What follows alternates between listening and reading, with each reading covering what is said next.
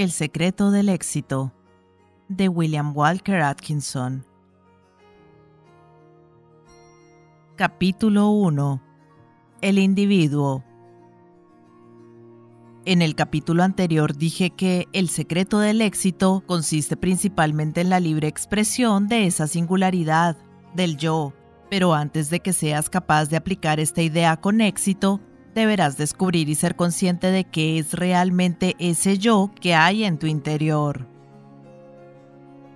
A muchos de ustedes a primera vista esto les parecerá ridículo, pero vale la pena que capten la idea, pues con la realización del yo nos viene el poder. Si tratas de tomar conciencia de ti mismo, descubrirás que eres un ser más complejo de lo que pensabas. Primeramente verás que está el yo, que es el ser real o el individuo, y luego hay un yo que es el añadido y perteneciente al yo primero, la personalidad. Si el yo primero trata de examinar al otro yo, verá que éste consiste o está formado por tres fases o principios. Uno, el cuerpo físico, dos, la energía vital y tres, la mente. Para mucha gente su cuerpo es el yo, sin embargo, un pequeño examen les mostrará que el cuerpo no es más que una cobertura material, una máquina a través de la cual el yo real puede manifestarse. No hace falta mucho para darse cuenta de que uno puede estar consciente del yo y al mismo tiempo olvidarse totalmente del cuerpo físico. De ello se deduce que el yo es independiente del cuerpo y que éste forma parte de este otro yo secundario. El cuerpo físico está compuesto por innumerables partículas que cambian en cada momento de nuestra vida. Tu cuerpo de hoy es totalmente distinto del cuerpo que tenías hace un año. Luego tenemos el segundo principio de ese yo secundario, la energía vital, o lo que podemos llamar vida. Vemos que es algo independiente del cuerpo y que le da energía, pero a su vez es también transitorio y cambiante podemos considerarlo como algo que anima y energetiza al cuerpo. ¿De qué se sirve el yo para examinar y averiguar su propia naturaleza? La respuesta que automáticamente me viene a los labios es la mente. Ella es la que me permite captar la verdad de lo que acabamos de decir. Pero fíjense, al hablar de la mente, he dicho que ella es la que me permite. Al decir esto, ¿No estoy de alguna forma afirmando que la mente es algo que el yo utiliza? Piénsalo un momento. ¿Tú eres tu mente? Verás que tus estados mentales se suceden, que tus emociones cambian, que tus sentimientos difieren de un momento a otro, que tus ideas y tus pensamientos son muchas veces incoherentes y están sujetos a influencias externas, o bien están moldeados y gobernados por lo que hemos llamado yo o tu ser verdadero. Es decir, debe haber algo más allá de los estados mentales, de las ideas, de los sentimientos, de los pensamientos, etc., que es superior a todos ellos y que los conoce al igual que conoce cualquier objeto separado de sí mismo, pero que él pueda utilizar. Decimos yo siento, yo pienso, yo creo, yo sé, etc. Entonces, ¿qué es el verdadero ser?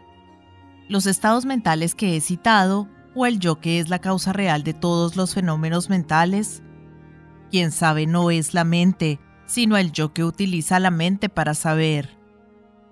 Si nunca has estudiado el tema, esto puede parecer un poco abstracto, pero si piensas un poco sobre ello, pronto lo verás con claridad.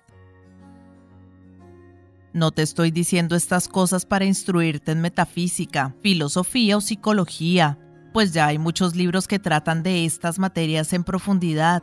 Ese no es el motivo de este libro.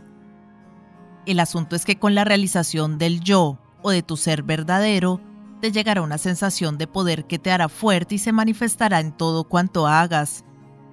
Ese despertar a la realización del yo, clara y vívidamente, te dará una sensación de ser y de poder que nunca antes tuviste antes de que puedas expresar tu singularidad, deberás ser consciente de que eres un individuo singular. Y antes de ser consciente de que eres un individuo singular, deberás ser consciente de ese yo que hay en tu interior. El otro yo secundario de este es lo que llamamos personalidad, es tu apariencia externa. Tu personalidad está formada por incontables rasgos, características, hábitos, pensamientos, expresiones y emociones, pero no es más que una serie de peculiaridades y rasgos personales que tú pensaste hasta ahora que eran tu yo real, pero no lo son. ¿Sabes de dónde surgió la idea de personalidad? Te lo voy a decir. Si buscas en un buen diccionario verás que esta palabra procede del vocablo latín persona, que era una máscara usada antiguamente por los actores, y también de otras dos palabras, sonare, que significa sonido, y per, que significa a través de. El significado de ambas combinadas es sonar a través, es decir, la voz del actor sonaba a través de la máscara del personaje que estaba representando. Así la personalidad no es otra cosa que el papel que representamos en el gran teatro de la vida o en el escenario del universo. El individuo real escondido tras la máscara de la personalidad eres tú, el ser real, el yo, esa parte de ti mismo de la cual eres consciente cuando dices yo soy, que es la afirmación de tu existencia y de tu poder latente. La palabra individuo significa algo que no puede ser dividido, algo que no puede ser lastimado ni herido por fuerzas externas, algo real. Y tú eres un individuo, un ser verdadero, un yo, algo enriquecido con la vida, la mente y el poder para usarlo según tu voluntad. Un poeta llamado Or escribió, Soy el Señor de mil mundos y reino en ellos desde el principio de los tiempos, noche y día, en cíclica alternancia van pasando mientras observo su contenido. Cuando el tiempo cesa yo descanso, pues yo soy el alma del hombre.